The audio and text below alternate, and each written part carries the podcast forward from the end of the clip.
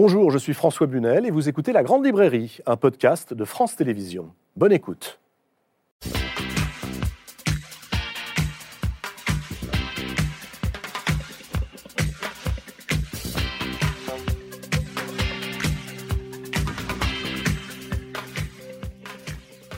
Bonsoir à tous, bienvenue dans la Grande Librairie. Quel lien entretenez-vous avec l'invisible?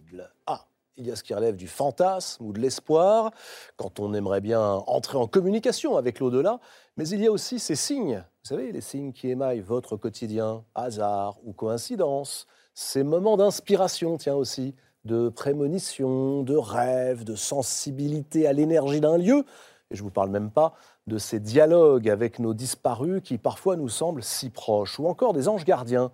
Si vous faites partie euh, des cartésiens, des rationalistes, de ceux qui ne croient pas une seconde à tout cela, comme certains de mes invités ce soir, alors cette émission est faite pour vous.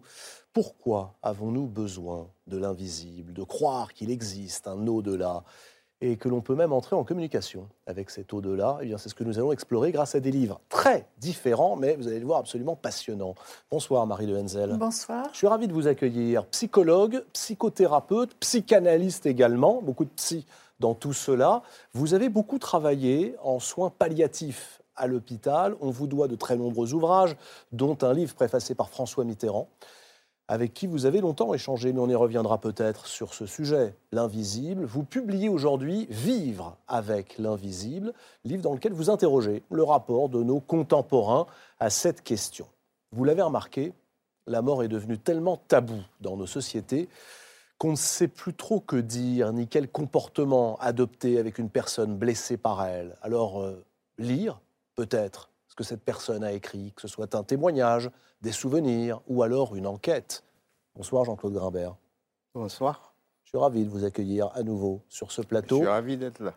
Pour un livre, euh, je vais être franc avec vous, j'ai hésité à vous inviter parce que ce livre m'a à la fois bouleversé et en même temps revigoré. Il est curieux, votre livre, délicat, impudique, formidablement vivant, prodigieusement incorrect.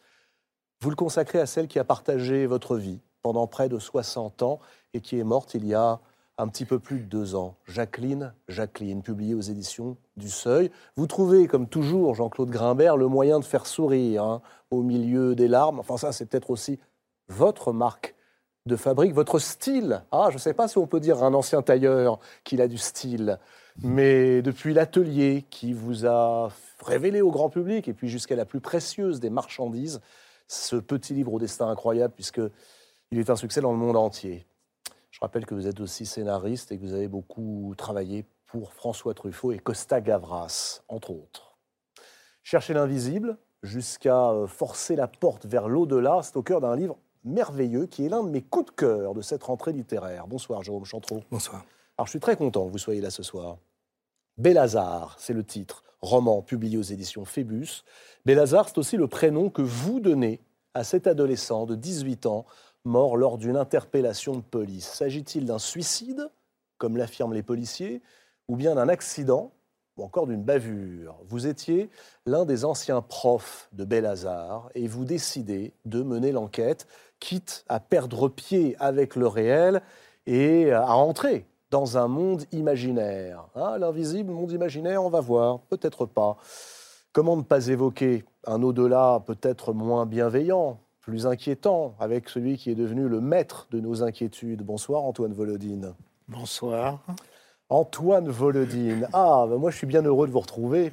Prix Médicis, prix du livre inter, grand prix de l'imaginaire, voilà qui vous situe un petit peu pour des romans qui représentent, Antoine Volodine, un genre en réalité unique à mi-chemin entre l'anticipation, l'ultra-réalisme et même le post-exotisme, terme par lequel Antoine Volodine désigne une grande partie de son œuvre, œuvre qui flirte avec cet espace au-delà d'une autre, d'où, justement, tiens, un ancien dissident politique assassiné envoie sur Terre des guerrières chargées de renverser le cours de l'histoire. Les filles de Monroe, c'est le titre de votre nouveau roman, Antoine Volodine. Roman à la fois sombre et drôle, dans lequel il n'est pas très facile d'ailleurs de distinguer les mortes des vivantes et les morts des vivants. J'aimerais qu'on commence, Marie de Henzel, par tous ces témoignages que vous avez j'allais dire, rassemblée chez euh, ceux qui croient, chez ceux qui ne croient pas, chez les esprits forts comme euh, chez les âmes prêtes à se laisser embarquer vers l'au-delà. Euh, je disais tout à l'heure, analyste et psychothérapeute, vivre avec l'invisible, qui paraît aux éditions Robert Laffont, est une réflexion qui s'appuie donc sur ces nombreux témoignages au cours de vos années de pratique. Quel lien entretenons-nous avec nos morts, avec l'au-delà, sous toutes ses formes, mais aussi avec toutes les petites choses de la vie comme les coïncidences, les rêves, les prémonitions. Euh, vous ouvrez ce livre, Marie Le Henzel, par une phrase que vous a souvent citée Stéphane Hessel. Vous vous souvenez de Stéphane Hessel, vous qui nous regardez ce soir, l'ancien résistant, déporté, devenu diplomate, auteur d'un succès de librairie fulgurant il y a une dizaine d'années. Indignez-vous. Il citait, Stéphane Hessel, lui-même une phrase du poète Rainer Maria Rilke, que voici. Nous sommes encadrés d'invisibles. Comment comprenez-vous cette phrase, Marie de Henzel? Alors j'ai surtout parlé avec lui de cette phrase. Je voulais savoir comment il la comprenait, lui, déjà. Vous avez l'art de botter en touche dès la première réponse. Non, parce que je vais. Vous savez, euh, ce qui m'a frappé dans mon enquête, hmm. c'est que les gens ne, ne, croient pas tellement à l'invisible, mais ils en ont l'expérience. Et c'est ça qui m'a intéressée. C'est pour ça que j'ai appelé mon livre Vivre avec l'invisible, parce qu'il y a une expérience. Moi-même, je suis incapable de donner une définition de l'invisible au-delà de ce que je dirais, ce qui est tout simple, c'est-à-dire ce qu'on ne voit pas. Mais derrière le mot invisible, je me suis aperçue que tous mes patients, mes, mes amis euh, euh, mettaient des choses très différentes. Et que chaque fois que nous en parlions, je me disais, mais au fond, euh, moi aussi, j'ai ce genre d'expérience. Et donc, c'est vrai que je ne botte pas en touche quand je dis que Stéphane, quand il m'a mmh. dit ça, il m'a dit, nous sommes encadrés d'invisibles. Euh, et, que j'en ai parlé avec lui. Dans il y a un chapitre sur conversation sur euh, l'invisible dans lequel euh, je, je, fais part de cette conversation avec lui. je me suis dit, mais au fond, c'est vrai, c'est vrai que, et c'est un sujet presque tabou. Parce que la deuxième chose que j'ai constatée, c'est que d'abord, beaucoup de gens ont cette expérience et, et beaucoup de gens n'osent pas en parler. Parce que c'est de crainte de passer, écrivez-vous, pour un illuminé, pour, un, pour un peu fou. Qu'on ne les croit pas. Euh, les gens pensent que, et c'est donc quelque chose de très intime, de, très personnel, que les gens gardent pour eux. Et le fait que, que je prononce le mot et que moi-même aussi je partage mon lien avec l'invisible, les gens m'ont fait confiance. Et je me suis rendu compte que oui, ils, ils aimaient en parler et ce qui, le but un peu du livre, c'est de dire au fond à ceux qui ont cette même expérience, mais qui n'osent pas la hmm. partager, de dire au fond, vous n'êtes pas tout seul. Alors on va prendre les choses par le commencement. Vous venez de le dire, euh, quelque chose de très important. On n'a pas besoin d'y croire pour constater que hmm. nous avons une expérience avec l'invisible. C'est-à-dire bah, Par exemple, vous n'êtes pas obligé de croire que le rêve existe pour rêver. Bon, nous rêvons tous. Peut-être nous ne nous souvenons pas tous de nos rêves, mais nous rêvons. Euh, nous faisons tous l'expérience de, synchronicité, c'est-à-dire des signes. Tout d'un coup, on pense à quelqu'un et puis hop, la personne vous téléphone à ce moment-là. Ou bien, il y a des synchronicités. C'est pas un hasard, ça? Alors, le, la différence avec le hasard, c'est que ça fait du sens. C'est ce que, bon, la synchronicité, effectivement, on pourrait dire que c'est un heureux hasard. Moi, je parle de mystérieuses coïncidences aussi, mais euh, ça fait du sens. Et il y a des, des coïncidences extraordinaire. Et moi-même, j'en ai vécu de, tout à mm. fait, je dirais, à dormir debout. Mm. Hein. On, a, on se dit, mais comment est-ce possible? Donc, comme s'il y avait un lien, effectivement, euh, dans, dans ce monde que nous ne voyons pas. Hein. Nous sommes très limités, finalement, avec la vue. J'aimerais revenir sur ce, croyance, euh, ce rapport pardon, entre la croyance et l'expérience. Euh, Jean-Claude Grimbert vous qui, dans vos livres, et notamment dans celui-ci, Jacqueline Jacqueline, euh, insistez sur euh, l'athée que vous êtes devenu, est-ce que vous... Est-ce que vous... Je, suis né comme ça. Vous êtes né athée, vous? Oui. Ah oui. Euh, quel est votre rapport à l'invisible et que mettez-vous derrière cette phrase de Rilke? Je suis borgne. J'ai perdu un œil et l'autre était menacé. Mm. Donc, euh, j'ai vécu euh, en essayant de regarder ce qu'il y a à voir, pas ce qui, ce qui m'est caché. Le reste, j'ai été très vite euh, mêlé à un génocide. Voilà. Alors, je n'ai aucun souvenir de mon père, sauf des photos, et de mon grand-père, qui lui était aveugle et qui a été déporté aveugle. J'ai qu'une photo de lui. Voilà. Donc ce sont des invisibles, mais auxquels je ne peux même pas penser. Je ne les connais pas. Alors il y a Rilke et puis Stéphane Hessel, mais il y a aussi Victor Hugo. Mm. Tout parle, disait Victor Hugo. Tout parle. Écoute bien, c'est que vent, onde, flamme, arbre, roseau, rocher, tout vit. Tout est plein d'âme. Comment la recevez-vous, cette phrase du poète? Tout est plein d'âme. Je, parle, de, par exemple, de, je ne sais pas si c'est dans ce livre-là, mais... Vous évoquez les dolmens, vous évoquez les pierres levées, l'énergie tellurique que ces pierres peuvent oui, apporter. Alors, ça fait partie justement de ce, de ce champ, je dirais, de, de l'invisible, que ce que l'on sent, euh, dans, je dirais, d'une manière très concrète d'ailleurs, hein, euh, des gens qui, posent leurs mains sur des pierres, qui mmh. sentent l'énergie d'une pierre, qui sentent Euh, il y a dans, la nature les gens maintenant qui touchent les arbres.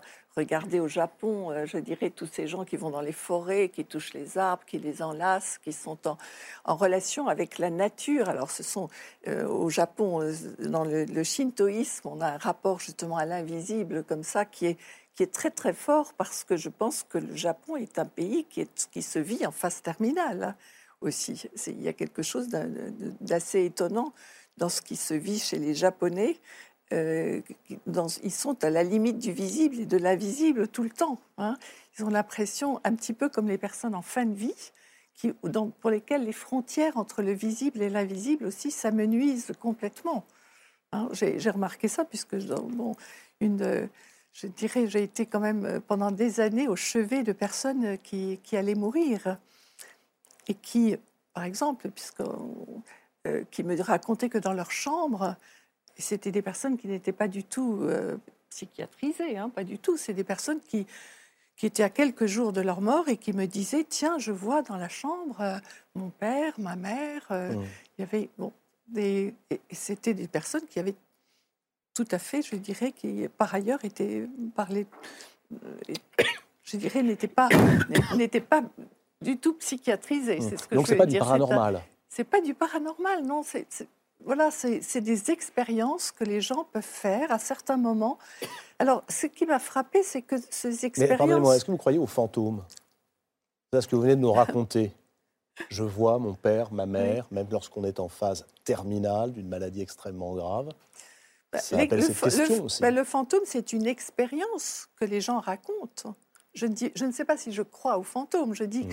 En fait, moi, je, je vous, évacuez la question de la croyance, en réalité. Oui, voilà, il y en a. Donc, s'il y en a, euh, posons-nous des questions. C'est une expérience, l'expérience d'un fantôme, l'expérience de quelqu'un, effectivement, qui, qui arrive qui, euh, et que l'on voit pendant quelques secondes et avec qui, certes, quelquefois, en dialogue, les gens racontent cela et ce sont des gens qui ont les pieds sur terre, par ailleurs, et qui ont comme ça, mais ça, ça dure quelques secondes, ils ont cette expérience qui est tout à fait euh, troublante, effectivement. Mmh. Antoine Volodine, je vous vois sourire sur cette question du fantôme.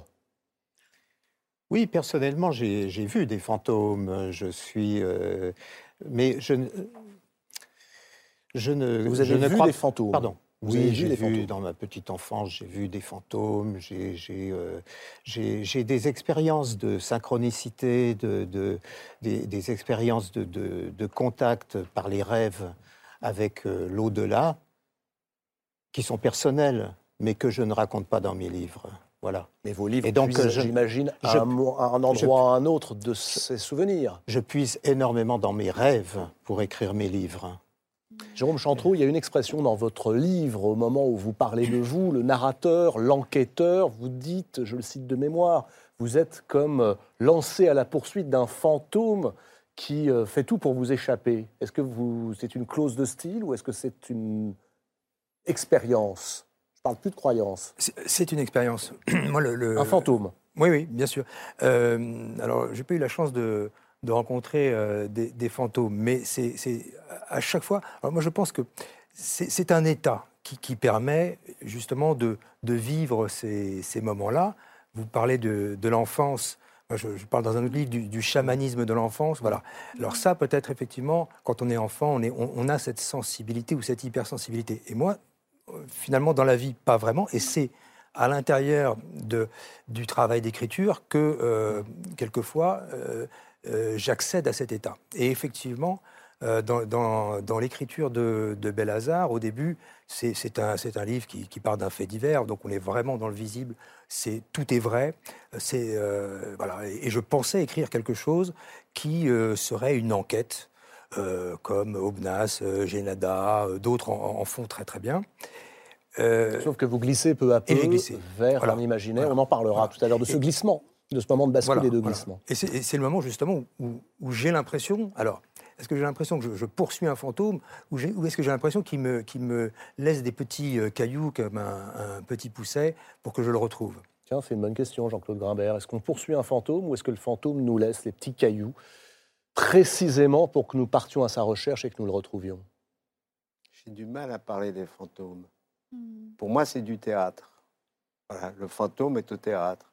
Le père de d'Hamlet hmm. vient et lui dit Venge-moi. Voilà. C'est un moyen que le théâtre a d'introduire une situation qui, sans le truchement de, en fait, de la fabrication, serait longue à exposer. Voilà, c'est un truc, le fantôme. Moi, j'ai écrit un livre sur quelqu'un. Alors, je peux dire, c'est elle qui me l'a dicté.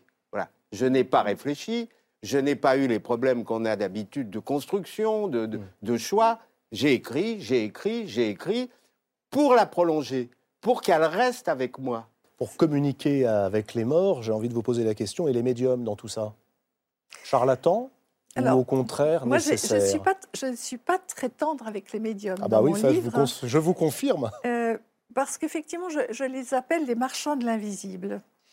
Euh, je, je pense que c'est, je pense qu'ils prennent une place que nous pourrions occuper. de quelle manière pourrions-nous l'occuper? Bah, En étant ouverts, simplement, par exemple en écoutant nos rêves. Dans les, dans les rêves, les personnes que nous avons perdues arrive quelquefois quand nous en avons besoin pour nous dire des choses. Moi, j'ai souvent euh, vu, ça dans les rêves de mes patients, moi-même. Euh, j'ai fait aussi des rêves qui. Euh, donc, je pense aussi que dans.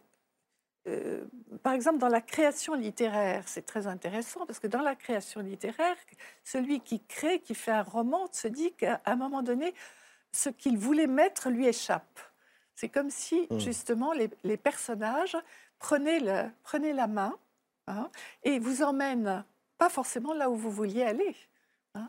Donc, euh, c'est il y a quelque chose là qui, euh, qui, qui, paraît tout à fait irrationnel. Hein, d'ailleurs, on est quand même dans le, champ de l'irrationnel, mais... Euh, vous dire que le romancier est peut-être le premier à, à devoir euh, se confronter à cette force invisible quand son personnage, ben, quand son histoire le dépasse. Il y a beaucoup de... Oui, c'est un... je crois qu'on est emporté par quelque chose dans, la, création, et d'ailleurs, c'est pas seulement la création littéraire, mais aussi dans la création artistique.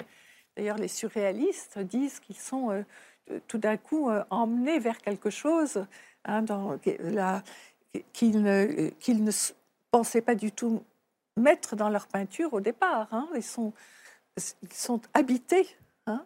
Vous évoquez beaucoup, beaucoup de choses. On a parlé de la synchronicité, de ces coïncidences mystérieuses. Euh, un mot sur les anges gardiens.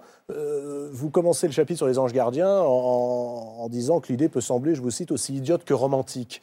C'est pas faux quand on le dit comme ça, de manière un peu abrupte. Mm-hmm. Mais euh, pourtant, vous rapportez les témoignages, très nombreux, très circonstanciés, de celles et de ceux qui ont fait l'expérience d'un ange gardien. Euh, que nous apprend-elle, que vous apprend-elle dans ce rapport que nos contemporains tissent avec l'invisible et l'au-delà? Alors ça m'a beaucoup frappé, surtout par exemple dans le... J'ai été à l'écoute de personnes pendant le confinement. Hmm. C'est assez intéressant de personnes qui étaient très isolées, seules, ne voyant personne. Et ces personnes qui, euh, lorsque je les avais au téléphone, me disaient, mais j'ai, euh, eh bien, j'invoque. Et c'était pas du tout forcément des personnes croyantes. C'est ça qui m'a beaucoup intéressée. C'est j'invoque un ange gardien. C'est-à-dire cette notion. Encore une fois, on déconnecte de la croyance. Oui, d'un hmm. invisible qui serait, euh, qui pourrait euh, être à, nos côtés, qui pourrait nous protéger dans cette épreuve.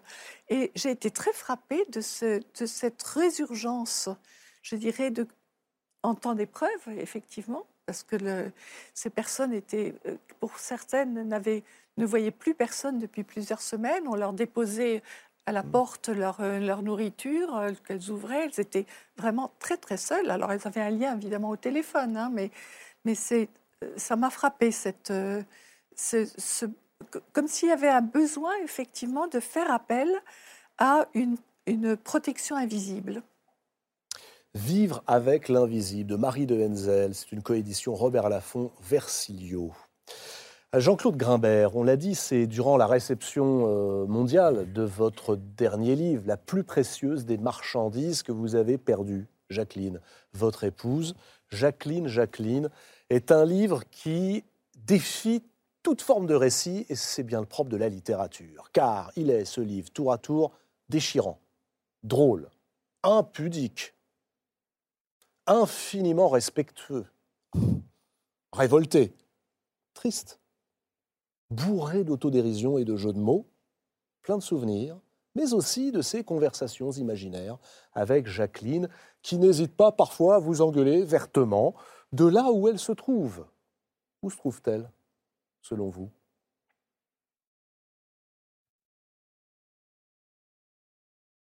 Là. Non. Euh, là, c'est triché, parce que c'est elle est dans mes rêves. Quand elle vient, c'est la fête quand elle vient dans un rêve. Mais c'est moi qui rêve, c'est pas elle. Voilà, c'est ça. C'est là où on est séparés. Voilà le. Même si elle revient dans les rêves, vous restez séparés. C'est-à-dire que lorsqu'elle vient, vous n'êtes pas réunis. Elle, elle, est, elle est. Je, je, ce qui me manque aussi, c'est son corps, c'est sa présence, c'est son odeur, c'est son... Voilà, le rêve. Le rêve, c'est un moment fulgurant qui, qui, peut... Et puis qui peut peut-être même me créer un, un début de, de, de, de séparation, mmh. de, de, dysfonction entre nous. Voilà, le rêve n'est pas toujours à l'abri, du cauchemar. Mais c'est que ce soit un rêve, un cauchemar, une création littéraire, ça vient du pauvre type ou de la pauvre typesse qui rêve ou qui écrit ou qui, ou qui se souvient ou qui, si elle est seule pendant le confinement, délire. Voilà, c'est-à-dire qu'on peut délirer. On, peut. Euh, à propos de. Tout à l'heure, vous avez parlé de la littérature quand Queneau écrit Le vol d'Icare, c'est des personnages qui s'échappent d'un livre, mmh. et parce qu'ils sont malheureux dans ce livre, et, qui vont vivre une vie de, personnages limités, voilà, de, limités par un écrivain médiocre, et ils se plaignent d'être comme ça, pris par un écrivain médiocre. Il y a des gens qui vous racontent des rêves, c'est consternant. Vous vous dites, mais ben voilà, moi j'avais mmh. une amie qui me disait, j'ai rêvé que j'ai lavé tes chaussettes, et puis que j'arrivais pas à enlever le savon. Bah, on ne peut pas faire beaucoup de littérature avec ça, quoi. C'est-à-dire, alors, je lui souhaitais des rêves plus compliqués. Elle me disait non, c'est toujours comme ça. Voilà, c'est des, rêves, des, des, des rêves très concrets. Donc, puis vous avez Victor Hugo qui a souffert, qui a perdu ses enfants dans des conditions terribles. Vous avez un génie qui touche les tables comme ça, qui attend. Euh, il a besoin, on a besoin. J'aimerais croire, j'aimerais croire que je vais la revoir. J'aimerais croire que, que, que la mort n'est qu'un moment à passer, qu'on se retrouve au bord après avoir traversé un fleuve et tout ça. J'aimerais tout ça. J'aimerais croire. Euh, euh, je dirais pas en Jésus puisque je suis juif. J'aimerais croire que que la mer Rouge s'est ouverte et qu'on a été sauvé et tout ça. J'aimerais, voilà. Euh, ça doit faire du bien, ça doit donner un sens à la vie. Ben non. Euh, euh, et en même temps, j'aimerais pas. Et en même temps, je pense que c'est mieux comme ça. Mmh. Que c'est mieux comme ça. Voilà. Que c'est qu'on vit et qu'il faut s'arranger pour être heureux là, pendant qu'on vit. Et qu'on doit rire pendant qu'on vit. Et qu'on ne doit pas attendre de se marrer au paradis. Qu'on doit. Voilà. Ce qui compte, c'est la vie. Et dans la vie, il y a des rêves. Et, et dans les rêves, il y a des choses qui aident à écrire. Et il y a des choses qui vous empêchent d'écrire parce que c'est tellement fulgurant, c'est tellement beau que, que qu'il ne faut pas y toucher. Mmh. Qu'est-ce qui vous empêche de croire? Ah Je ne peux pas croire qu'il y a une volonté qui permet de tuer des innocents. C'est-à-dire qu'on meurt, c'est compris, c'est dans le prix du billet. Voilà, on meurt, on va mourir. Les, vieux meurent quand je vois que des enfants meurent de faim, que qu'on a créé des, voilà, c'est-à-dire je ne veux pas croire qu'il y a quelque chose, une volonté. Je pense que c'est une machine folle, que c'est nous qui l'avons rendue folle, qu'on n'a pas été capable, nous les hommes, de, de, de, de faire qu'il y ait de la vie pour tous. Il y a des gens qui ne vivent pas, il y a des gens qui naissent, et qui, et qui ont des vies.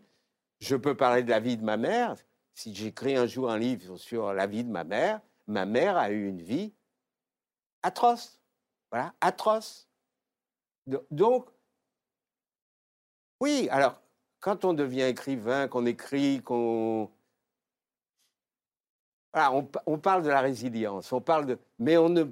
Comment parler de tous ceux qui ne se sortent pas de leur dépression de tous ceux qui se foutent par la fenêtre, de tous ceux qui ne supportent plus. Voilà. Je ne veux pas croire que ça, il y ait un organisateur ou qu'il y ait quelqu'un, un, super, un superviseur du malheur. Le malheur, c'est produit par nous. Parce qu'on n'est pas capable de, de, de, produire du bonheur pour tous. Est-ce que vous croyez à l'existence d'un au-delà? Je vous pose la question parce que vous ouvrez ce livre par un remerciement que je cite. Merci Mille fois merci d'être venu me voir, quittant un instant ton refuge paradisiaque. Je m'arrête sur refuge paradisiaque. Oui. Euh, je, là, je suis dans la volonté de croire. voilà. Et en même temps, euh, si je prononce, si j'écris ces mots, c'est parce que j'écris un livre euh, comique. C'est un livre comique, Jacqueline Jacqueline? Oui. C'est un livre. J'ai gagné mon pari. Et vous pouvez. Eh, quand vous écriviez. mis en photo dans toutes les librairies de France et de Navarre, des fois pendant une journée, des fois pendant un mois. Voilà. Elle aurait aimé savoir qu'elle. Et c'est elle qui me l'a demandé. Ce oui, c'est pas faux. C'est elle. Vous avez réussi votre coup. Voilà, c'est elle qui me l'a demandé ce livre. Quand? Ah, bien avant de. Et surtout qu'il l'a demandé à sa sœur et à, notre femme de ménage. Donc pas seulement quand elle est venue vous voir, si j'en crois ce livre comique, dans vos rêves. Non. Elle me l'a demandé. Elle, elle, c'est pas qu'elle m'a demandé d'écrire un livre. Elle m'a dit Tu écris beaucoup, mais tu ne parles jamais de moi dans tes livres. Mmh. Or, c'était faux. Alors, je n'écrivais pas des livres sur elle, j'écrivais des livres pour elle, pour lui plaire. C'est pour ça que vous avez écrit sur votre père, c'est pour ça que vous avez raconté la plus précieuse des marchandises, c'est pour ça que vous avez euh, fait l'atelier pour lui plaire. Ça fait partie de la séduction. C'est-à-dire, voilà, là je parle avec passion. Quand elle était là, je, sentais son regard sur moi, je sentais son écoute. Et là, je suis un peu, euh, je suis perdu parce qu'elle n'est plus là parce que je ne parle plus pour elle. Je, parle pour qui? Bon, bah, pour des téléspectateurs, s'il y en a, pour des lecteurs, s'il y en a, pour des... Non, j'ai perdu l'axe. Mais cet axe, il était construit. Il s'est construit. Il y a eu des conflits, il y a eu des dépressions de sa part, de la mienne. Il y a eu des histoires, il y a eu... mais en même temps, c'est organisé un, truc inextricable entre nous. Voilà. Elle comprenait des choses que, que je n'avais pas encore formulées. Alors, est-ce que ça, c'est des... Mais depuis qu'elle est plus là, elle ne comprend plus rien, hélas. Elle ne me voit plus. Elle vient tout de même par une filière que vous appelez la filière habituelle, la filière nocturne, le rêve. Oui. Est-ce qu'elle se manifeste ou est-ce que vous craignez qu'elle ne vienne plus vous visiter à un moment? Je crains, oui. Et surtout ces temps-ci, je crains. Je crains que, passé un temps, euh, le disparu disparaisse. C'est possible, ne reste ça, que la douleur. C'est possible? Ça arrive? Oui, ça arrive, effectivement, oui. Moi, je dirais, en tant que peut-être que psy, que tant que euh, tant qu'on a besoin aussi de ce lien, je crois que euh, celui qui est parti euh, vient dans les rêves. Je pense qu'il y a quelque chose, puisque c'est une relation. moi, j'aime beaucoup cette phrase que je cite d'ailleurs La mort met fin à la vie, mais pas à la relation. Mmh. Donc je pense qu'il y a une relation par-delà la mort. Tant que l'un des deux vit. Oui, c'est ça. Et euh, c'est oui, oui, bien sûr. La relation va cesser faute de combattants. Oui, mais tant que l'un des deux vit, eh bien, euh, la, mort ne met pas fin à la relation. Est-ce qu'elle cesse la relation, pardonnez-moi, ou est-ce que ceci, ce parallépipède fait de pages de papier sur lesquelles chacun écrit ce qu'il peut, mais quand on a du talent, ça s'appelle un formidable livre, et c'est le cas, Jean-Claude Grimbert, est-ce que ceci permet à la relation de perdurer, même lorsque vous ne serez plus là, le plus tard possible, si je puis me permettre Alors, il y a deux types de relations. Il y a la relation du lecteur avec sa propre histoire. C'est-à-dire que beaucoup de gens me disent, c'est mon histoire. Voilà. C'est moi aussi, j'ai perdu ma femme. Moi aussi, je vis avec quelqu'un depuis 60 ans et on s'aime de plus en plus. Voilà. C'est-à-dire, il y a, c'est la relation, et c'est ça qui fait le prix de la littérature. C'est-à-dire que je n'ai pas eu la vie de Victor Hugo, mais je peux comprendre sa douleur. Ou je peux comprendre la douleur de, Cosette, ou je peux comprendre la douleur de la maman de Cosette avec la, la, boule de neige dans le cou, qui est dans chose vue. C'est-à-dire que Hugo voit un type foutre une boule de neige dans le col d'une femme qui passe, et il va s'en souvenir. Ah, ça deviendra Fantine. Voilà. voilà. Donc, il, il, y a quelque chose qui nourrit. On se nourrit des rêves, on se nourrit de ce qu'on voit, on se nourrit. Mais quand la relation, j'ai une relation avec elle parce que je vis. Et c'est ce qu'elle me réclame dans le livre. Mais en fait, c'est moi qui sais ça. Voilà. Donc il n'y a, y a pas de. Euh, voilà, pour moi, il n'y a pas de mystère. Il y a des gens qui vivent. C'est affreux à dire, il n'y a pas de mystère. Je ne, vis pas dans le mystère. Je vis dans, une sorte de... La douleur et la douleur, le, et l'humour et le remède. Alors, il y, a, les croyants et il y a les humoristes. L'humour et le remède à la douleur. Voilà. Donc, euh, Claude Roy dit de moi que j'étais l'auteur tragique le plus drôle de ma génération. Mm. Eh ben, je suis un auteur tragique, drôle. Voilà, c'est mon ambition et c'est ce que Jacqueline voulait que je sois. Hein. Ce qui vous permet, euh, effectivement, ce genre de phrase, puisqu'elle vient vous visiter dans vos rêves, finalement, vous concluez que vous menez tous deux une vie de rêve. Oui.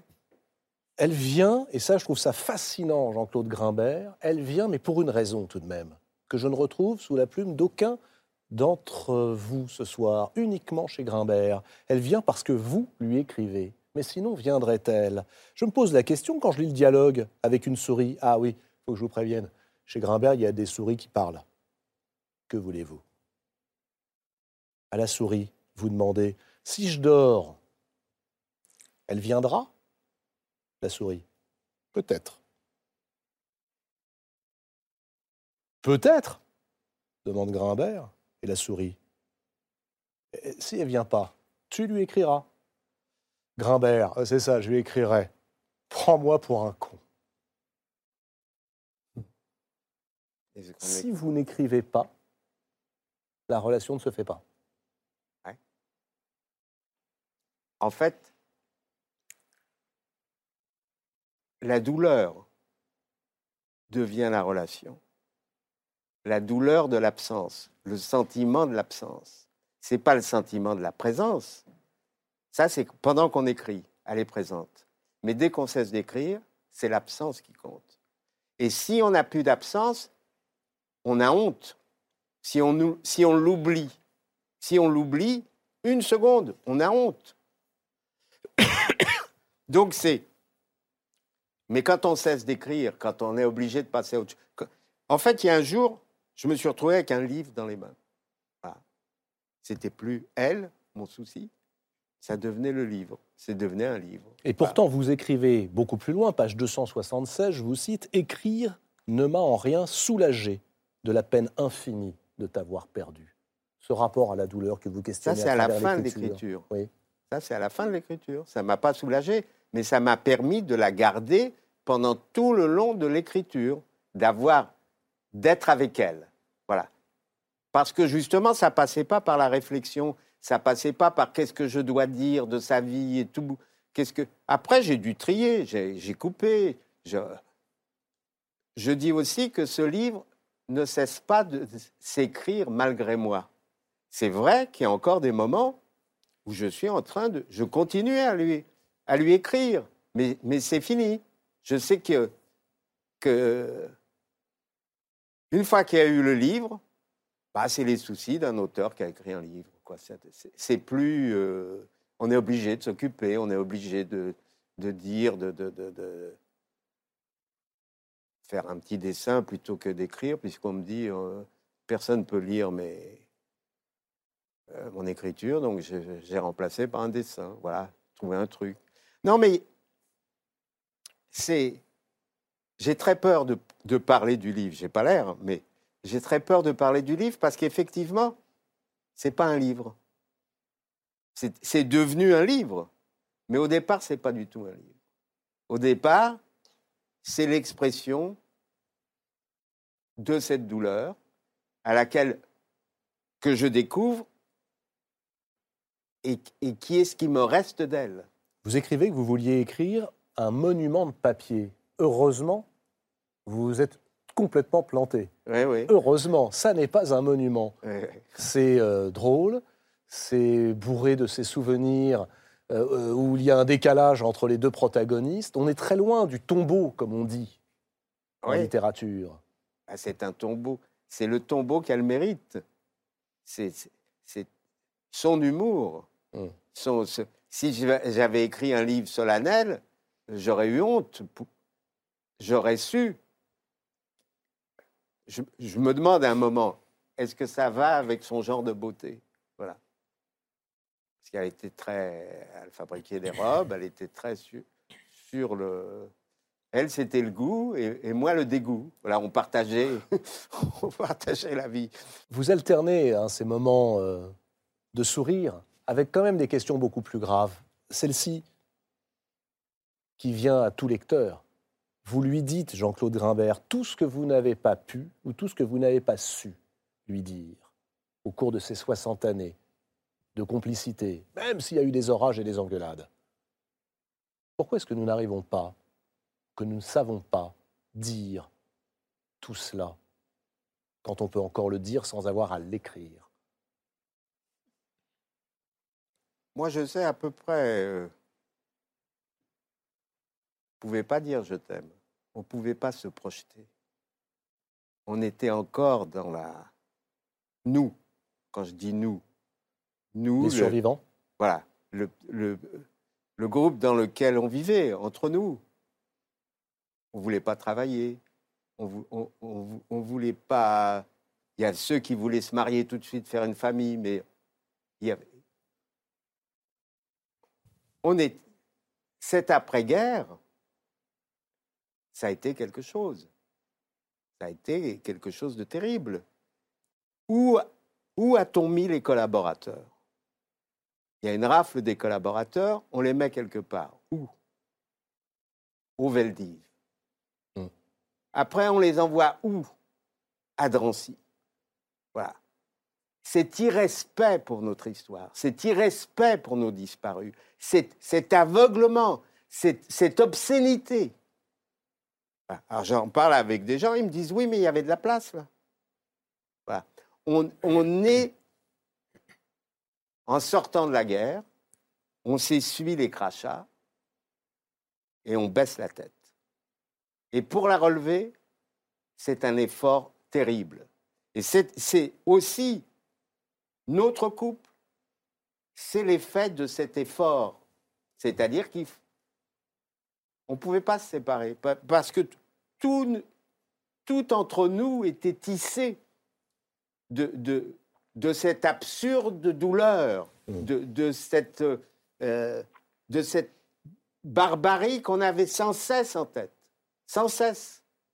Et maintenant, je me rappelle dans les années 70, des copains me disaient mais quand est-ce que tu vas arrêter de parler de ça?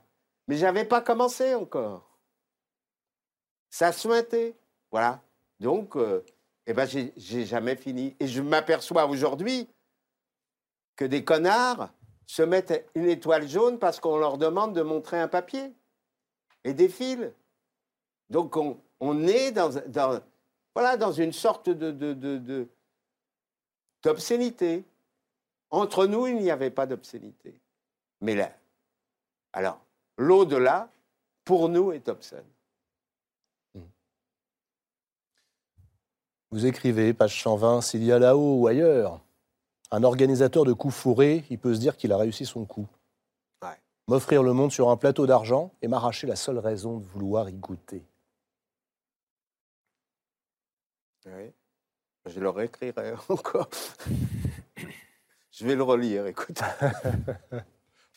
Jacqueline, Jacqueline, de Jean-Claude Grimbert, aux éditions du Seuil. La mort est toujours un scandale, Jean-Claude Grimbert vient de le montrer, mais quand elle frappe un adolescent, quand elle est entourée d'un mystère, alors elle l'est plus encore. Assez pour qu'un professeur décide de prendre la plume et de raconter. Jérôme Chantreau, vous publiez chez Phébus un roman admirable que j'ai mais adoré. Voilà, il n'y a pas d'autre mot. Bel hasard, Bel c'est le titre du roman, mais c'est aussi le prénom que vous donnez à cet adolescent de 18 ans que l'on a retrouvé mort un soir en 2013 d'une balle dans la tête. La police qui l'interpellait car il détenait une arme parle aussitôt de suicide, mais sa mère n'y croit pas. Vous, son ancien prof, Jérôme Chantreau, vous décidez d'enquêter sur Bélazar. Et cette enquête sur un adolescent mystérieux hein, euh, est aussi une enquête sur vous, son prof, hanté par l'écriture et par la mort. Et puis également une enquête sur ce qu'écrire veut dire entre la part de réalité et la part de fiction. J'aimerais qu'on commence tout simplement par ce garçon. Qui était Bélazar? C'est un pseudonyme que vous choisissez, mais qui était ce garçon? Alors, c'est pas tout à fait un pseudonyme. C'est le, le, deuxième prénom d'Antoine Jaouen et un, prénom donné par ses parents comme un ex-voto hmm. parce qu'il est né, alors rentrer de plein pied dans le personnage euh, de manière miraculeuse. Voilà. Sa mère ne devait pas avoir d'enfant. Et euh, vers la quarantaine, euh, avec, avec son mari, ils franchissent les montagnes des Dolomites. et par une nuit d'orage, ils voient une lumière euh, qui, qui, s'agite euh, dans la, dans la nuit euh, et l'orage. Ils savent que ça devient dangereux pour eux. Ils y vont, ils s'approchent. C'est une sorte d'auberge. ils se rapprochent encore. par chance, elle est ouverte. Il n'y a qu'une seule chambre.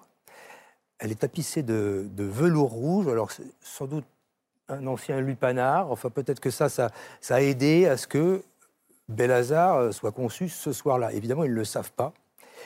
Et, euh, et, le jour qui suit, ils échappent deux fois à la mort dans deux terribles euh, accidents de voiture, coup sur coup. Si, j'étais Marie de Henzel, je couperais pour dire attention, le roman commence déjà, l'histoire de Bélazar commence par ces fameuses synchronicités. Mm.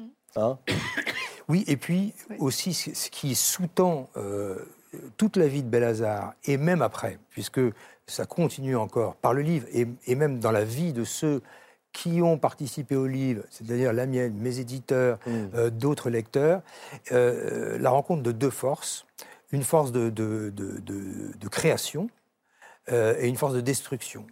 Une malédiction, puisque sa mort fait, et les, les, suites de sa mort font vraiment penser à une malédiction au, départ, et puis une bénédiction, puisque je pense que c'est par ça que ça, ça se termine. Commençons peut-être par ce qui s'est passé ce soir du 13 février 2013. Ben voilà. 13 euh, février 2013, donc euh, Belhazar euh, rentre avec un copain.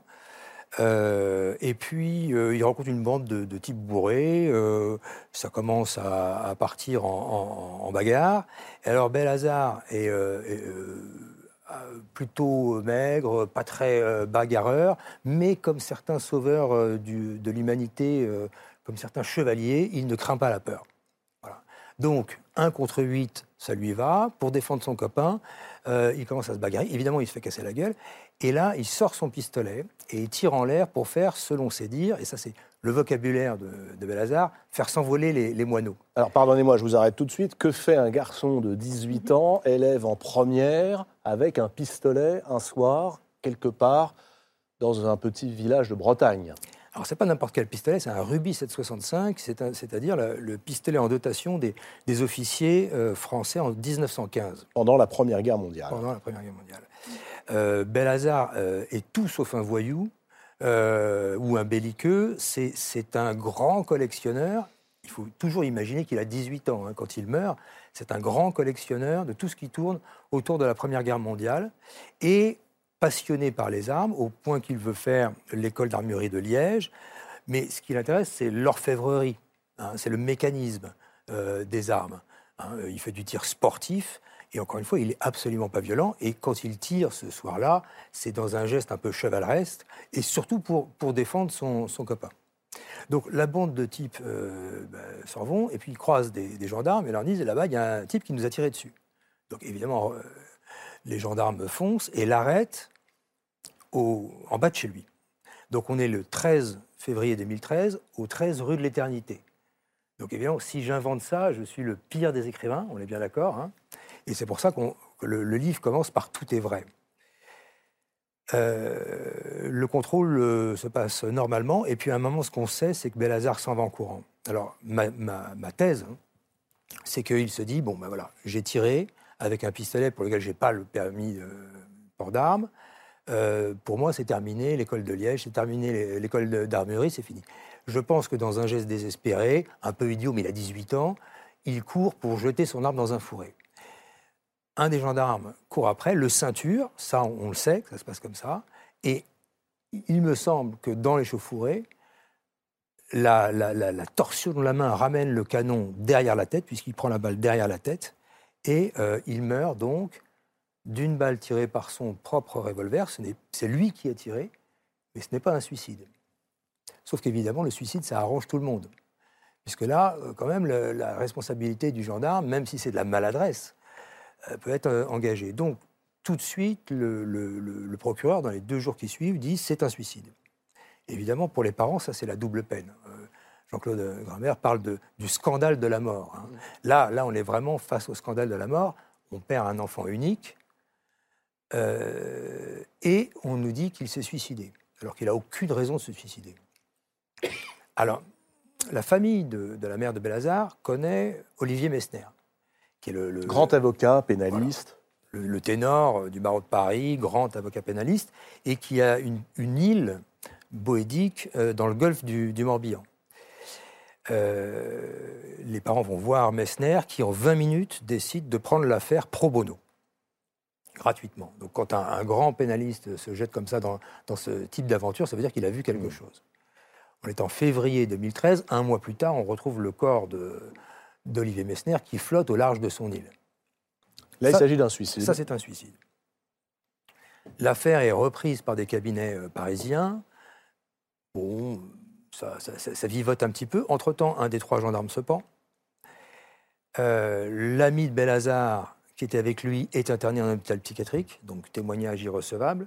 Et au bout de deux ans, enfin, c'est un jeune avocat, Valentin Ribet, 26 ans, très brillant, et qui en plus connaît très bien cette partie de la Bretagne. Il a ce que j'appelle ce, supplément d'âme bretonne mm. et qui peut faire euh, un peu la différence.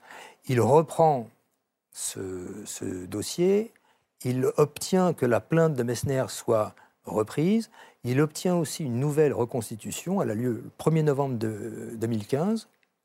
Et donc là, tout l'espoir renaît dans le camp de la famille euh, Belazar on se dit qu'enfin on va pouvoir avoir la vérité, parce que finalement ils ne savent pas comment leur fils est mort deux ans plus tard. Et donc ce, jeune avocat, Valentin Ribet, mélomane, décide d'emmener sa fiancée, euh, plutôt euh, un cadeau qu'ils se font euh, à un concert de heavy metal, c'est au Bataclan, et il prend une balle dans la tête. Voilà, on, en est là quand, tout s'arrête. C'est exactement ce que l'on pourrait appeler, et ce qu'un romancier qui mènerait l'enquête appellerait la malédiction de Toutankhamon appliquée à Bélazar. C'est ça. Qu'est-ce qui fait que son ancien professeur, vous l'avez eu en classe de cinquième, avant qu'il ne soit renvoyé, qu'est-ce qui fait que son ancien professeur, à 700 km de là, le drame se déroule en Bretagne, vous vivez au Pays Basque, décide de se lancer vraiment à corps perdu, et on verra tout ce que vous allez perdre, dans cette aventure qui va durer plusieurs années. Alors, je connaissais un peu mieux Balazar que euh, si j'avais été simplement son professeur. Euh, on connaissait ses parents qui venaient quelquefois euh, dîner, et c'est comme ça qu'on a d'ailleurs appris la, mort et les, circonstances de la mort de Balazar. Deux petits articles dans la presse, c'est tout. Hein. Il passait complètement en radar. Euh, ça se passe en, la, fin donc de, cette euh, tragédie, euh, c'est en 2015 et je décide d'écrire en 2017. autant vous dire que pendant deux ans, alors d'abord j'écrivais un autre livre et puis il y avait sans doute un petit peu de peur. De peur? Oui. Bah, je n'avais pas envie d'inscrire mon nom en, bas de la liste, hein, parce que quand même il y avait cette succession de morts tragiques, de morts violentes. Oui, il y avait quelque chose qui, qui sans doute euh, m'effrayait un petit peu. Pardonnez-moi, pourtant vous êtes, et vous vous racontez, euh, et c'est ça, je trouve, qui fait que ce livre est très littéraire. Vous vous racontez, et vous vous racontez comme un individu qui euh, n'est pas totalement enclin à croire spontanément à ces forces de l'invisible, à cet au-delà, à des esprits malveillants. Mais là, on est dans le réel. On est dans, une théorie de, de, de, de mort tragique et euh, on, est, on, est, on est très très proche.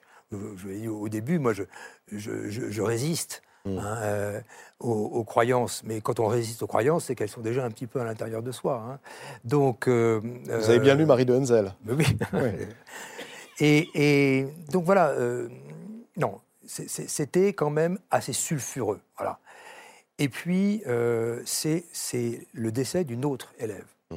Parce que ça m'a fait réfléchir à quelque chose. Quand on est professeur, euh, voilà, et ça arrive. Ça arrive, à mon avis, à tous les professeurs dans une carrière de perdre des élèves.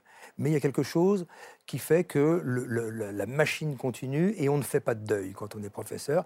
Hein. on, doit s'occuper de la classe et, la, la, classe doit continuer coûte que coûte. Oui, vous vous écrivez que cette mort de cette jeune fille vous a réveillé. C'est un verbe fort, réveillé. De quoi de quel sommeil vous a-t-elle tiré?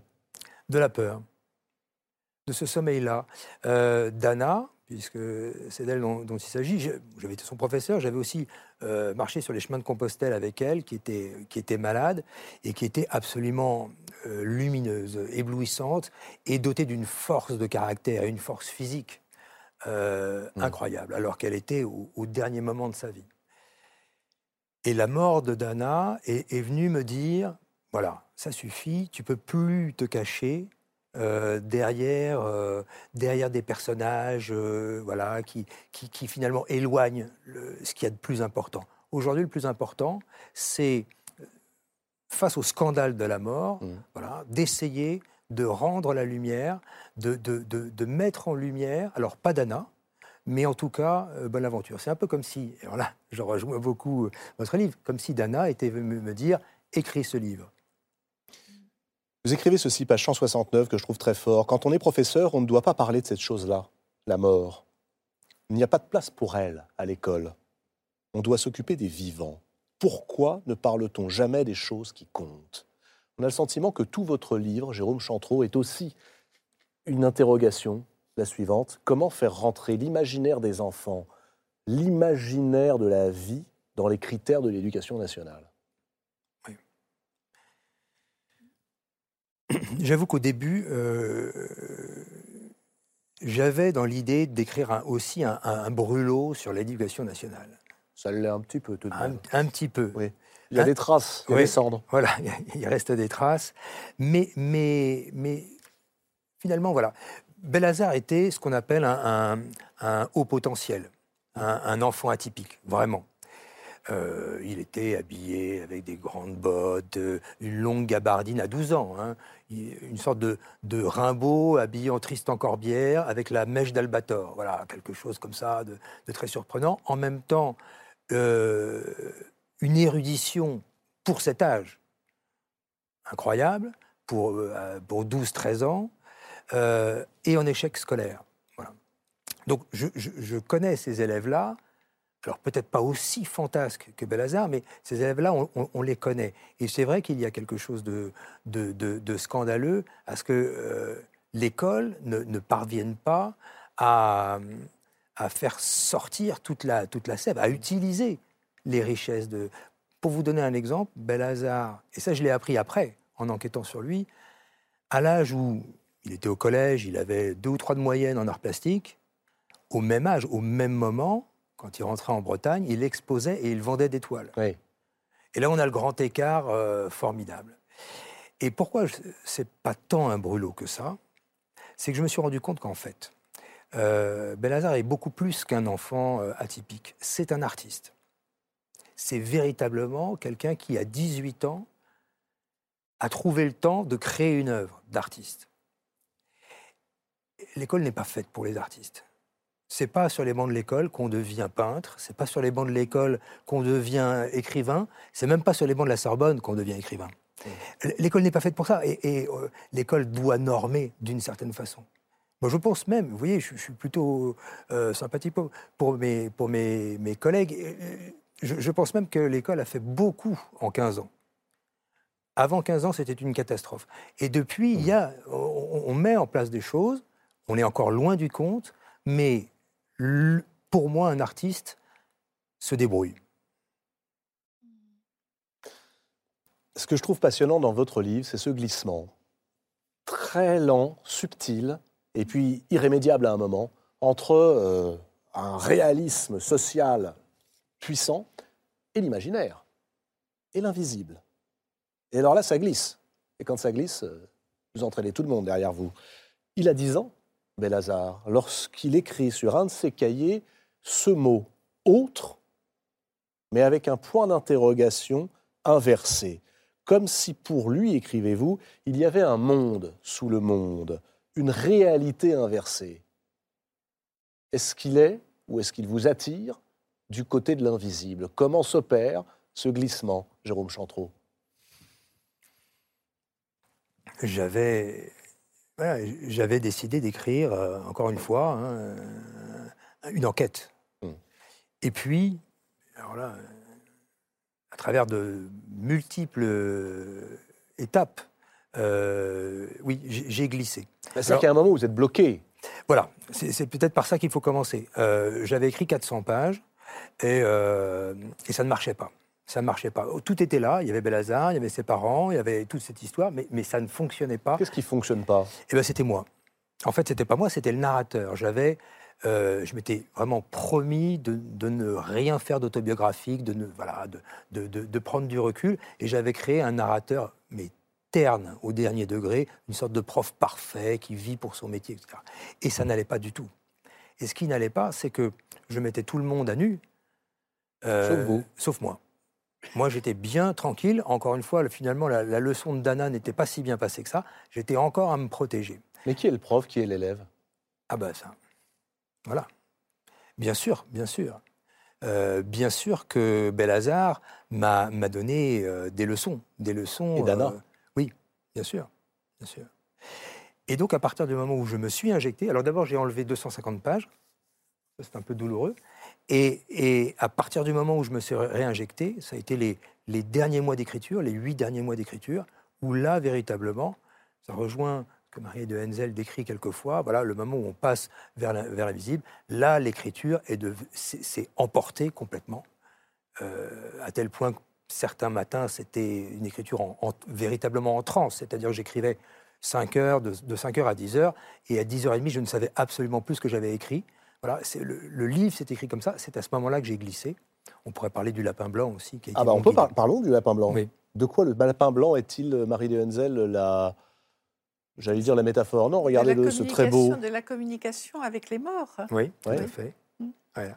Mais ça, vous le saviez parce que vous aviez lu, j'allais dire, comme nous tous, Alice au pays des merveilles, ou parce que on vous le dit à un moment de votre enquête où on s'aperçoit que Bélazar euh, a un lapin blanc, que Bélazar euh, invente des passages, notamment cette porte des étoiles, qui permet de communiquer avec un autre monde Oui, euh, alors c'est le père. Hein, c'est aussi un livre sur la, façon dont, les parents sont en deuil. Et ils le sont de manière différente. Euh, et, le, père, lui, c'est vraiment celui qui va, qui va nourrir toute cette partie-là du, du, texte. Et un jour, alors, il y, a un chant très important, c'est un chant très magnétique pour le coup, et, euh, euh, dans lequel on faisait pas mal de, de, barbecue, et puis on parlait de Belazar, et il évoquait ses souvenirs. Et puis un jour, il me dit, voilà, regarde du côté du lapin, de la symbolique du lapin. symbolique du lapin, j'essaie deux, trois trucs. Non, le lapin blanc. Euh, c'est là que j'ai commencé à chercher. effectivement, le lapin blanc, c'est le lapin d'Alice celui qui amène Alice de, l'autre côté, du, miroir. Et puis il y a le lapin de Matrix. Suit le lapin blanc, dit euh, la, matrice euh, au, héros. Bon, j'avais ces éléments-là. Il me dit, là, c'est à ce moment-là qu'il me dit, oui, euh, c'est le, celui qui t'aidera à communiquer avec l'au-delà. Ce pas, pas du tout un fou, le père de Belazar. Comment est-ce que vous recevez ça quand on eh vous ben, dit Je mets ça de côté. Je mets ça un peu de côté en me disant, bon, je ne sais pas trop ce que je vais en faire de, de cette histoire-là. Et puis un jour, voilà, euh, tout près, il y a la forêt de Brocéliande. Bon. Autre lieu chargé voilà, d'énergie, on va dire. Et à côté de la forêt de Brocéliande, il y a une petite église qui est bien connue, enfin, qui est bien connue des, gens qui vont à Brocéliande, minuscule, une petite chapelle. Et on y va un jour comme ça, et puis il me dit, regarde le, vitrail. il m'aide un peu, effectivement. Euh, il représente le, curé qui qui a, qui a euh, qui est à l'origine de cette chapelle. Et effectivement, à pays, il y a deux lapins blancs. Ok, d'accord. Bon, il y a beaucoup d'animaux dans les chapelles bretonnes. Hein. Et sur un des murs, il y a, vous avez des, plaques qui expliquent en fait, la symbolique que l'on trouve sur le vitrail. Et regarde là. Et là, il y a la symbolique du lapin blanc. Et là, c'est tout le monde peut y aller. Hein. Elle y est encore. Hein. Alors les digues euh, du narrateur, en l'occurrence vous, euh, lâchent complètement. Et en même temps, vous revenez à des questions que vous vous posiez au début du roman, celle-ci, page 80 par exemple. La mort est-elle une fenêtre par laquelle parfois on passe? Quel est le monde que l'on rejoint quand on passe par la fenêtre et qu'on suit le lapin blanc? Alors, mon expérience de ce monde-là est purement littéraire. Euh, encore une fois, c'est par euh, l'écriture et par ces moments rares de, de, d'extase presque mm. euh, à travers l'écriture que je peux rejoindre ces moments, cet au-delà. Euh, bien malheureusement pour moi, je par exemple, en ce moment, je ne les ai plus du tout, les moments. Ah, vous êtes comme Jean-Claude Grimbert, c'est-à-dire que quand l'écriture est terminée, là, euh, la porte se ferme. La, porte se, ferme. se referme. Ah oui, oui. Et, puis, et puis l'au-delà s'éloigne. Hein. Voilà, là, je suis plutôt dans le dur, dans le difficile, etc. Mais voilà, à ce moment-là, dans les, dans les pas de Bélazar, et évidemment, euh, guidé par lui, happé par, par lui, oui, là, il y a eu euh, de, de, ces moments où j'ai senti que j'étais passé. Euh, voilà. Est-ce que vous diriez, pardonnez-moi, comme Jean-Claude Grimbert, que ce n'est pas un livre sur la mort, mais sur la vie Bien sûr. Je pense que tous les livres sur la mort sont des livres sur la vie. Hein. ou alors il faudrait faire quelque chose de très clinique, qui aurait peut-être pas beaucoup d'intérêt. on parlait tombeau ou pas tombeau, roman ou pas roman, consolation, épitaphe. Mais de toute façon, euh, moi j'ai retenu une phrase de Jean-Claude Grimbert, euh, je lui ai fait le, livre euh, qu'elle méritait. Voilà, alors on essaye de faire le livre que le disparu aurait mérité. Ça, c'est quelque chose qui a été extrêmement important qui m'a guidé pendant tout le livre. Je me suis dit, je ne... en fait, la, la peur que j'avais, c'était d'être en dessous de Belazar. Parce que quand j'ai découvert vraiment qui il était, je me suis dit, bon, d'accord, là maintenant, il va falloir que tu te hisses à son niveau.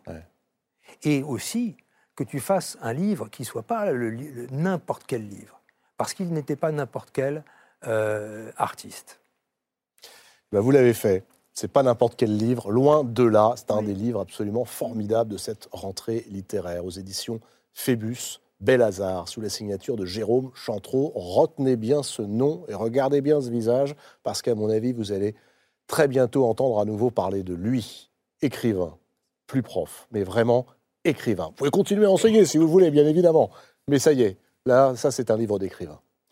Je vous propose maintenant de découvrir une librairie pas comme les autres, le dealer de livres. Avez-vous un bon dealer de livres? Luc Pinto Barreto, alias le dealer de livres, s'est installé il y a deux ans sur le parvis de la gare de Saint-Denis, en banlieue parisienne, avec une table et des livres. Voici son portrait, signé Inès de la Motte Saint-Pierre. Regardez bien.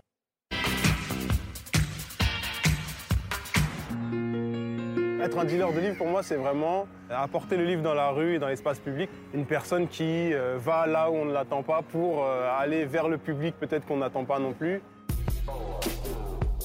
La gare, c'est vraiment un lieu euh, naturel, un peu de rencontre, de rendez-vous. Il y a de la vie, il y a du mouvement. Il y a plus de 90 000 personnes qui passent par jour. Et mon objectif, c'est vraiment de créer ce moment de pause pour euh, voilà, prendre le temps de rencontrer des livres, des auteurs. Je pense que sincèrement, un livre peut, bouleverser une vie, peut changer même une destinée.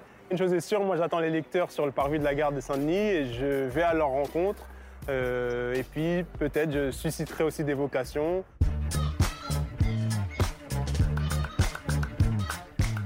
Le livre majestueux, c'est Ségou de Marie Scondé. À la fin du XVIIIe siècle, on suit la destinée des quatre fils de la famille Traoré qui vont euh, se retrouver dispersés à travers le monde. Les questions que pose Marie Scondé sont terriblement contemporaines. L'identité, le prosélytisme religieux, la condition féminine et euh, la question des traditions. Tout ça à travers ce roman vraiment euh, majestueux. Celui que j'affectionne tout particulièrement, c'est les Trois Mousquetaires d'Alexandre Dumas. Il y a vraiment tout dans ce livre, de l'amitié, de l'aventure, de l'amour, de l'humour, de la trahison, du suspense. C'est une œuvre euh, extraordinaire qui me donne envie de découvrir bah, les autres euh, œuvres d'Alexandre Dumas. La déflagration, c'est Deux purs hommes de Mohamed Bougarsar. On traite du sujet de l'homophobie dans la société sénégalaise et c'est vraiment très intelligent la façon dont euh, Mohamed Bougarsar traite le sujet en partant d'un fait divers il y a une vidéo qui circule sur les différents portables. On voit des hommes, ils sont en train de déterrer un, cadavre. Et c'est le cadavre d'un homme qui, a été homosexuel et qui n'a pas sa place dans un cimetière musulman. Euh, donc ce qui est très beau dans ce roman, c'est que Mohamed Boukarsar nous pose la question de savoir comment on trouve le courage d'être pleinement soi avec dignité. Mon roman graphique, c'est Orwell de Sébastien Verdier et Pierre Christin. c'est une bande dessinée qui nous permet vraiment de plonger dans la vie d'Orwell, de comprendre euh, son parcours de vie, ses engagements. On va vadrouille avec lui entre les Indes occidentales, la Catalogne, euh, Paris, Londres. C'est du noir et blanc avec des, touches de couleur. Et chaque euh, roman que Orwell a, a pu écrire dans sa vie sont illustrés en pleine page. C'est un cadeau vraiment magnifique. Et alors les cadeaux justement vraiment magnifiques, euh, en voici quelques-uns avec Antoine Volodine. Euh, est-ce que c'est Antoine Volodine qui est là ce soir ou alors euh, est-ce que c'est Manuela Dreger, Lutz Bassmann ou Elie Kranoer On va dire Volodine. Ce sont les, pseudonymes ou alors les alter ego d'Antoine Volodine. Les hétéronymes. Voilà, hmm. oui. Mais ce livre-là, dont on va parler, il est signé Volodine. Exactement. Alors c'est Volodine qui a remporté, il euh, faut dire jadis, le Grand Prix de l'imaginaire. Ça, ça nous situe un petit peu. Et c'est Volodine aussi qui a remporté le prix Médicis, et c'est Volodine encore qui a remporté le prix du livre inter.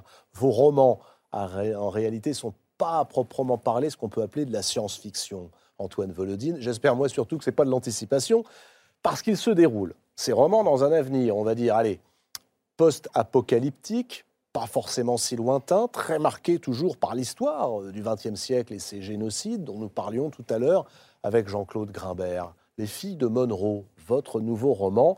est à la fois très sombre et très drôle. Il est publié aux éditions du Seuil et il nous emmène dans un monde qui est aussi peuplé, Antoine Volodine, de sorciers, de chamans, d'extralucides, sans oublier les schizophrènes et les aliénés. Et puis c'est un monde euh, au-delà du nôtre, d'où nous viennent ces guerrières qui sont appelées les filles de Monroe. Depuis l'au-delà, un homme qui a été autrefois exécuté par le parti pour dissidence envoie sur Terre des guerrières avec pour mission de rétablir le cours naturel de l'histoire. Qui sont ces mystérieuses revenantes? Vous écrivez page 74. ce n'est pas si compliqué que ça d'aller chez les morts. Ah bon? Vraiment C'est pas si compliqué que ça d'aller chez les morts. Mais comment on fait? Dans, ce livre, euh, dans ce livre, il y, a, il y a une très petite frontière entre les morts et les vivants. D'abord, à l'intérieur de cette cité psychiatrique où se situe euh, euh, l'histoire, à, l'intérieur de cette cité psychiatrique, il y a des morts. Il y a déjà des morts. Euh, les personnages qui mènent l'enquête, par exemple Keitel, à un moment, se retrouve dans une maison, sur un escalier, et il s'assied euh, pour parler à un vieux et une vieille qui sont morts déjà. Mais qui l'entendent et qui peuvent lui répondre qui peuvent lui répondre et qui lui répondent avec beaucoup de mauvaise humeur euh, et euh, un langage de mort assez ordurier et qui le remettent en cause. Mais ça, c'est peu important. Il y a une convivialité complète entre mort et vivant dans ce livre, Mais alors, comme dans d'autres comme dans d'autres livres. Alors, Mais qu'est-ce qu'un mort pour vous? Puisque chez vous, Antoine Volodine, les morts ont leur langage, les morts comprennent ce que disent les vivants, invectivent parfois les vivants. Ce, qui est une marque d'optimisme extraordinaire dans, mes livres, qui peuvent paraître lugubres par, par ailleurs, c'est que la mort n'existe pas, en fait. On voit dans ce livre l'enquêteur principal, Keitel, qui mène une, une, une, enquête pour savoir d'où viennent les filles de Monroe, mhm. euh, ce qu'elles veulent faire, etc. Et seul un personnage, breton, on va en parler tout à l'heure, euh, peut donner ces renseignements. Parce qu'il est un peu chaman, il... a en tout cas la capacité de lire les songes des morts. Oui, et il a la capacité très concrète de voir l'arrivée des filles de Monroe dans une rue qui n'est pas sur les plans de, la ville, mais euh, c'est par, par cette rue, par des, par, euh, des, des soupentes d'une maison mm. qui se trouve dans cette rue, cette rue très noire, que tombe, euh, que tombe dans, dans, les flaques noires, dans le noir, les filles de Monroe. Mais d'où viennent-elles Alors elles viennent, elles ont été envoyées par Monroe, qui est un ancien dissident qui a été exécuté, puis réhabilité, et qui, depuis l'au-delà, depuis la mort, euh, forme des commandos de, filles, de ces filles, filles de Monroe, euh, pour, euh, pour entrer dans le monde réel, qui est très réduit, il faut bien dire. Il reste plus grand monde hein, dans votre monde réel. oui, oui, c'est la fin. C'est au-delà de l'au-delà. pour, pour rétablir, non pas le cours de l'histoire, mais pour remettre le parti sur les rails, hmm. de rétablir la norme marxiste-léniniste, euh, la, morale prolétarienne, et euh, donner une nouvelle impulsion à la révolution mondiale. Alors, ce qui, ce qui nous intéresse, ce qui m'intéresse dans, cette, dans cette histoire, c'est de montrer des personnages euh, confrontés au destin dur de, de la faim, de l'après mhm. à l'intérieur d'une cité psychiatrique, de montrer un, narrateur qui est complètement schizophrène et qui va euh, accompagner la fin. Et c'est euh, cette description qui nous intéresse. C'est euh, cette marche avec Monroe, avec, pardon, avec Breton dans, dans la Breton, c'est le schizophrène. Hein. C'est celui qui peut voir les songes des morts. Breton Breton, c'est un malade mental qui est euh, enfermé dans cette cité psychiatrique depuis plusieurs dizaines d'années, euh, qui est schizophrène et qui, pour euh, traverser la, douleur de sa maladie, s'est inventé un double qu'il appelle Breton et avec lequel il joue aux échecs, avec lequel il, il se dispute éventuellement, avec lequel il euh, entretient des, relations de camaraderie et de compassion. Et comme c'est le narrateur principal, on va d'un bout à l'autre du livre suivre euh, ce personnage schizophrène et, voir ce dédoublement. Or, ce qui est intéressant peut-être, c'est que seul le lecteur et la lectrice peuvent euh, être complices de ce dédoublement permanent de Breton, alors que ceux qui s'adressent à Breton, les enquêteurs, hmm. euh, la, Rebecca Rausch, la, fille de Monroe, qui est l'amour de ma vie, d'après euh, Breton, euh, ne voient qu'un seul, qu'un seul personnage. De toute façon, mes livres sont construits à partir d'images de rêves. Les premières, les le premier élément qui, qui, va déclencher l'écriture, souvent c'est une image de rêve que je développe, dans laquelle je plonge et dans laquelle je plonge mes personnages et que dans, ces personnages, je les accompagne dans cette image et ensuite euh, nous allons ensemble euh, dans une histoire. Mais ces rêves sont euh, alors un point commun, c'est l'obsession de l'au-delà, l'obsession de ce qui se passe après, ce tunnel par exemple, ce fameux bardeau. Tiens, on pourrait en parler parce qu'il est présent aussi un petit peu. J'ai peu parlé du Bardo dans, ce, dans Les filles de Monroe. Non, mais à deux reprises, je le vois arriver le mot. Oui, bah, évidemment, c'est une référence. Hein. Qu'est-ce que c'est le Bardo? C'est une des grandes références euh, de, tout l'édifice du post-exotisme, qu'il soit signé euh, Volodine, Kronauer, euh, Manuela Dreger ou Luz Bassman. Euh, c'est une référence extrêmement importante. C'est la, rencontre avec le livre des morts tibétain, le livre tibétain des morts, qui euh, donc raconte, entre autres, je vais très vite, raconte la marche du décédé pendant 49 jours après son décès. Et pendant ces 49 jours, euh, il va être assailli d'hallucinations, de visions, de souvenirs, de fantasmes. Et c'est ça que je mets en scène très souvent dans mes livres. Mmh. C'est-à-dire que le, narrateur à la première page, est décédé. Et les 49 jours correspondent à, la marche de la première page à la dernière page. Marie de Henzel, que vous évoque le bardo, vous C'est la transition. C'est effectivement, dans le bouddhisme, le bardo, c'est la, la période entre la mort et puis la libération. Hein, c'est la période de transition euh, dans la, le...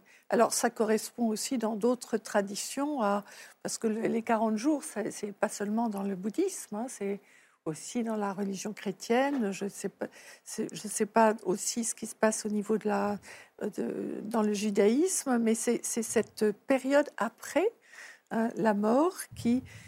Alors, on dit beaucoup que dans le deuil, hein, pendant ces 40 jours, on est effectivement très, je veux dire, euh, la personne décédée est très très proche et qu'en fait, il faut la laisser partir après 40 jours.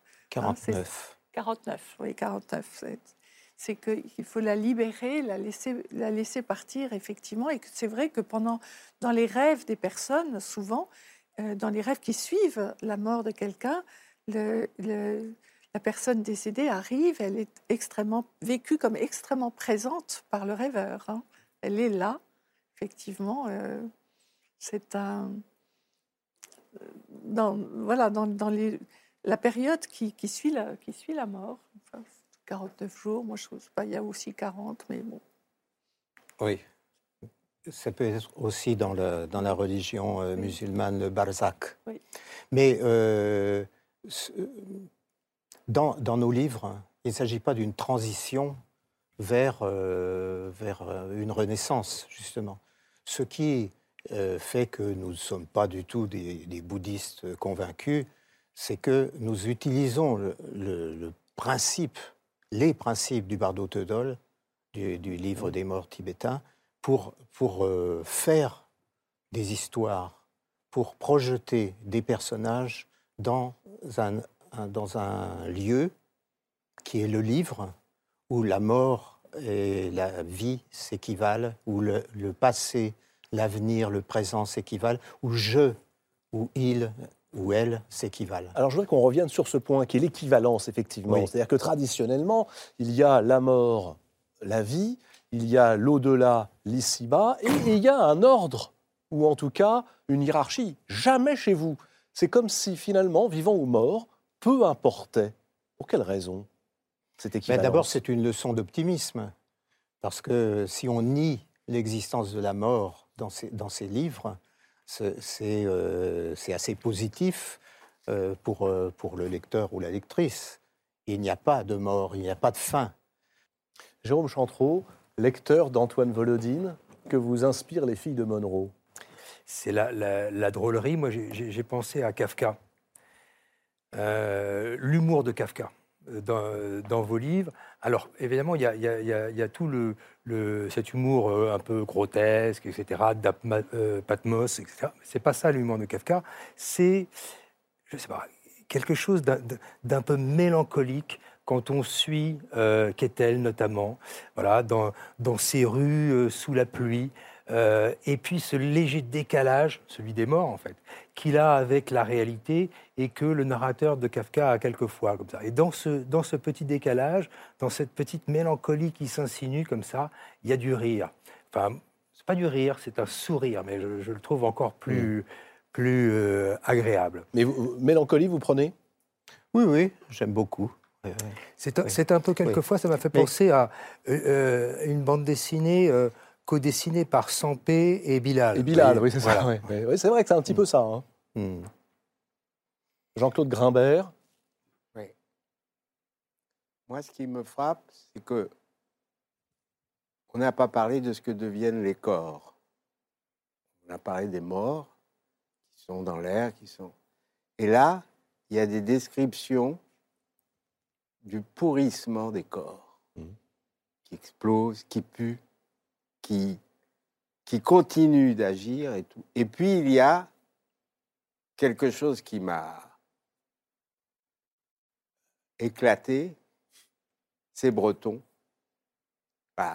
C'est c'est ce Breton qui parle à, aux Normands. Voilà, c'est on est toujours dans une et ça c'est un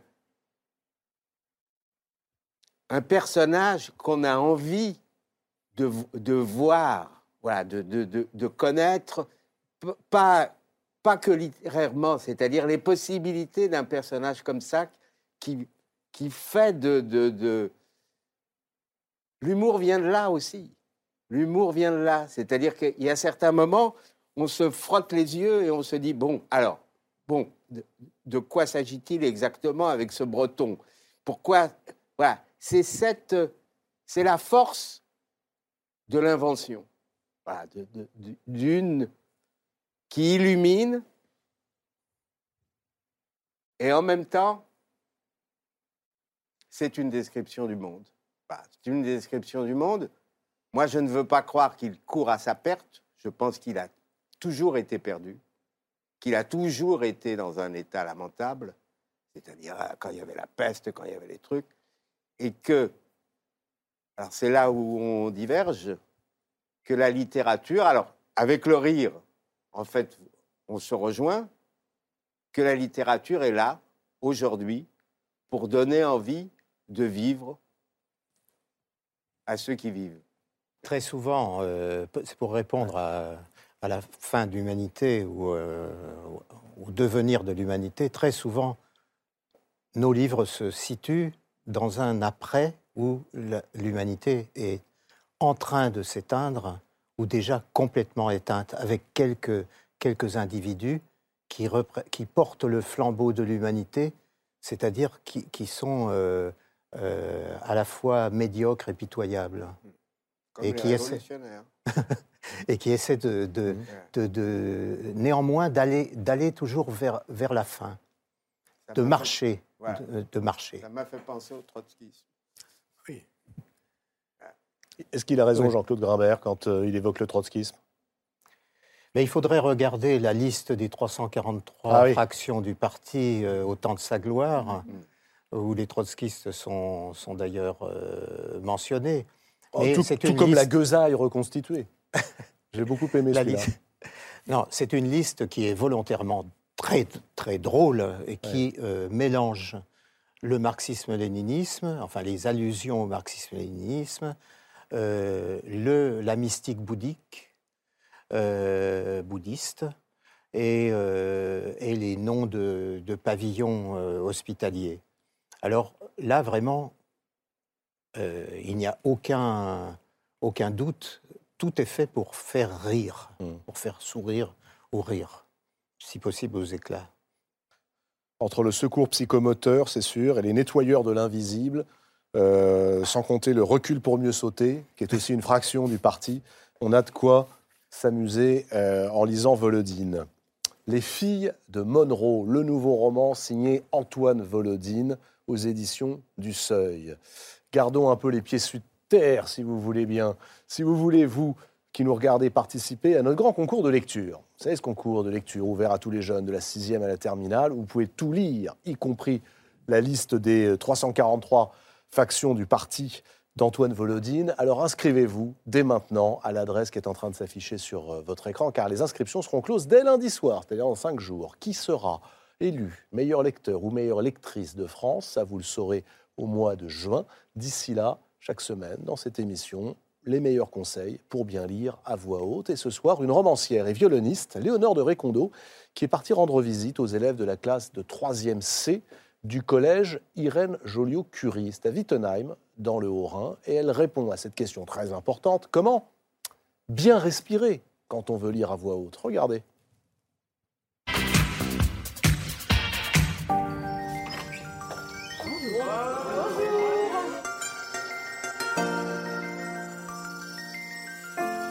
Je veux juste vous parler de la cohérence cardiaque. Est-ce que ça vous dit quelque chose? C'est un exercice de respiration qui peut vous aider si vous êtes dans un moment de stress. Hein, il faut que la colonne vertébrale soit droite, les épaules ouvertes, et là, vous respirez, vous inspirez 5 secondes, vous expirez 5 secondes. Et vous allez trouver un calme. Ça marche très très très bien.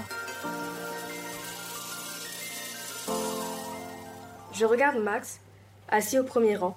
Il sourit. C'est la grande différence avec le Max d'avant, celui qui croyait en Buto. Il a appris à sourire. Je vois que tu lèves les yeux de ton texte. C'est formidable. Tu peux faire aller encore plus loin, c'est-à-dire vraiment choisir les endroits où tu vas le faire. Est-ce que tu peux le dire, Abdelrahman, s'il te plaît? Il a appris à sourire. Vas-y. C'est la grande différence avec le Max d'avant, celui qui croyait en Budo. Il a appris à sourire. Bravo, merci.